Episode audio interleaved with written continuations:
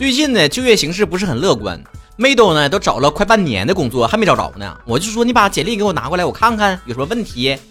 我一瞅，我嚯，这年轻人！我说咋那么臭不要脸呢？你毕业才八年，咋工作经验写的十六年呢？妹都说啊，我不是按照这个自然年限算的，我是按工作量写的。So this 呢？这妹都清醒的让人心疼啊！看看他的工作量，真对得起他的发量。这也难怪咱前几期节目里面提到了，零零后对象都换好几茬了。九零后还搁那俩母胎 solo 呢，美其名曰啊，一心想赚钱，不想谈恋爱。你就把那个赚钱能不能换成加班？当代打工人不都是这个状态吗？上班起的比鸡早，睡得比狗晚，吃的比猪差，干的比驴多。总结一句话，活得不像个人。于是，在每个人都在职场上怕输的这种焦虑心态之下，催生了以下这个数据啊：近七成的白领有过劳死的危险，每四个人当中就有一个人肥胖，像曹哥似的。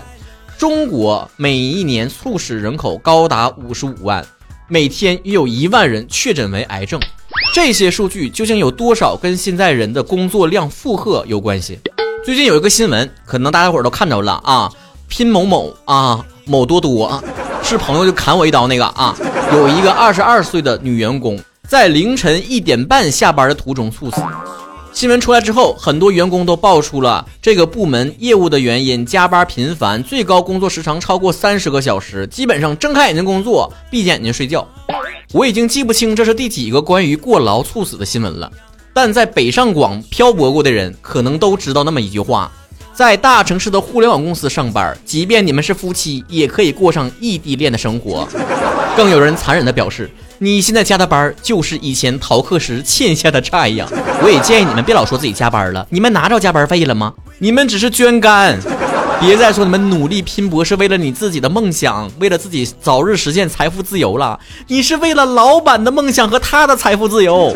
根据我多年被加班的经验来说，老板呢不会直接告诉你你要他加班啊，而是在周五的时候给你下达一个任务，然后说：“小曹啊，呃，周末好好休息啊。”东西不急，你周一上班的时候给我就行了。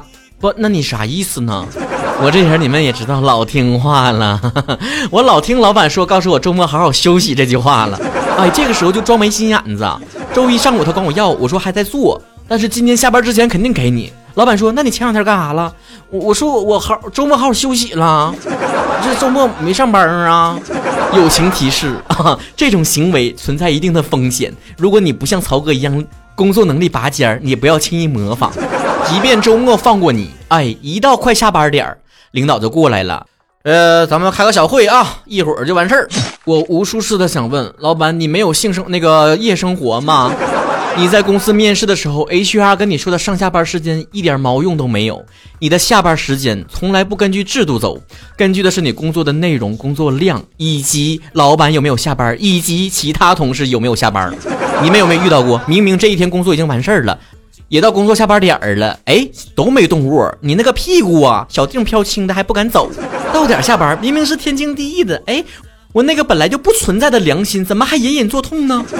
于是有了一个词儿“九九六”，频繁的上热搜。你们知道这个词儿吗？不知道，我再说一次啊！早上九点上班，晚上九点下班，一周工作六天，你都知足吧？现在又出来个词儿叫“零零七”，全天无休，全周无休，全年无休。当我放开朋友圈，看到同龄人从吃喝玩乐、下班去哪聚。全部变成了工作使我充实快乐，下班打卡。哎，都这么晚了，怎么公司附近还堵车呀？我欣慰的笑了一句啊，大家都成熟了。有的时候我想抗争一下，内心暗自发誓，今天六点我就下班。哎，谁都不好使，我就走出公司大门，我就下班。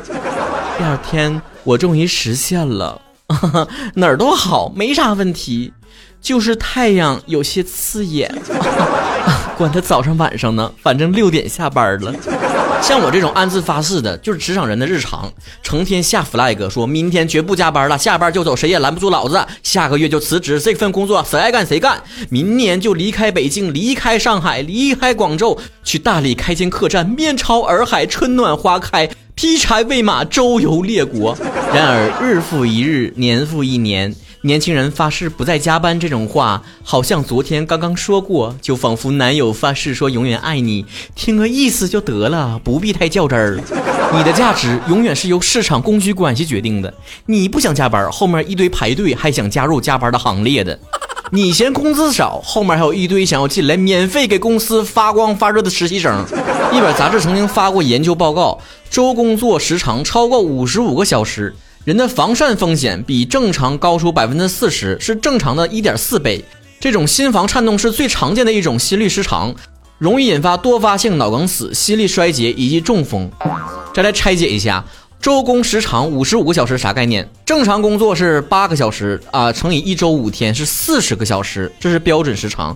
五十五个小时相当于，即便你周末没加班，一天要上十一个小时的班。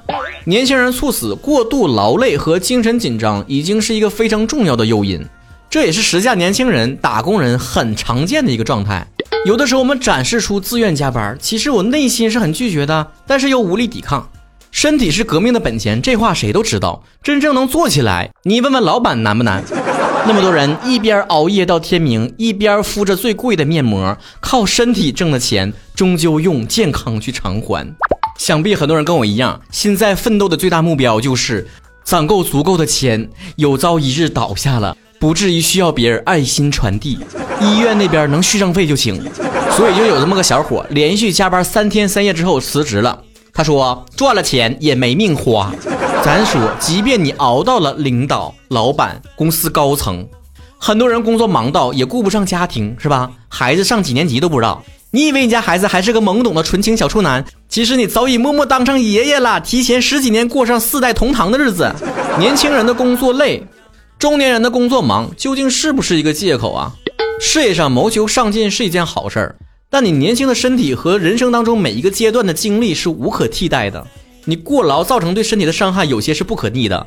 你缺失了陪伴孩子一起成长的阶段，过去就过去了，孩子长大就缩不回去了。每当我想到人在江湖身不由己的时候，我都会想到去年一个电影《半个喜剧》里面那个女主角跟男主角说：“什么叫没办法？你要饿死了吗？”整个城市的快节奏和这种焦虑的情绪，有的时候就好像星巴克里面拿着笔记本电脑搁那装模作样的人一样。哎，气氛组，管他干哈呢？气氛先轰到那儿。上学的时候，一到寒暑假，全班都去补课，哎，就我不补。放假就是用来休息的，孩子的天性就是玩儿，童年是不可逆的。我不想自己老到颤颤巍巍的那一天，回想起我的童年，全都是书卷气息。能不能遇到困难？肯定有，很多人都遇到过，是吧？假期你不参加补课，开学之后老师不给你好好讲，哎，那我就找校长，哎，校长不行，找教育局。辛苦不辛苦？辛苦啊！想要过得自由就得辛苦。那我也觉得比盲目的跟着别人一起往前跑轻松。多少人上学的时候上课不好好学，下课了想起来背个书包，拿着钱去补课班了。这帮人长大之后，哎，上班的时候搁那养鱼、划水、看看网站、刷刷微博，跟别人扯扯没用的。下班先来努力了。我个人的观点，你仅供参考啊。现实很难改变，但是我的人生依然握在我自己手中。又提到上学，那个时候老师经常表扬说：“哎，这个同学太努力、太刻苦了，哎，发着烧也搁那红着脸也搁那学习，都不动窝。”我寻思，他干啥呀？这是干啥呀？一直说吃苦是个美德，是不是讲到一个限度？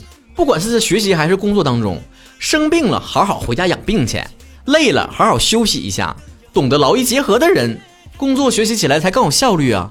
上学的时候，我上课好好上，好好学；放了学好好休息。放了假，好好享受童年；上班以后，工作起来，我好好的把工作完成好。到下班点，你们愿意一起上演加班的戏码，我可以不配合；你们愿意当那个免费的群演，我不愿意参与。我这个人当主角的价码比较高，那是另外的价钱。谁都无权剥夺我的生活。老板看我碍眼，可以开掉我。下一个公司，老板更乖。上学的时候，咱靠分数说话；上班的时候，咱看业绩说话。行走江湖，看的是实力。别再让加班时长成为你职场的核心竞争力了。有些时候，工作就是一个冷且无情的等价交换。你玩了命的干，最后可能也就换来一个冷冰冰的道歉声明。对自己好点儿，不是说想喝奶茶就喝奶茶，想买多贵的包就买多贵的包，而是珍视自己的青春，爱惜自己的身体。想过得如自己所愿，就需要一点勇气。工作中该休息的时候就休息，酒桌上该推掉的就推掉这才是我们该有的生活。下期节目咱们一起聊一聊那些恶臭的酒桌文化。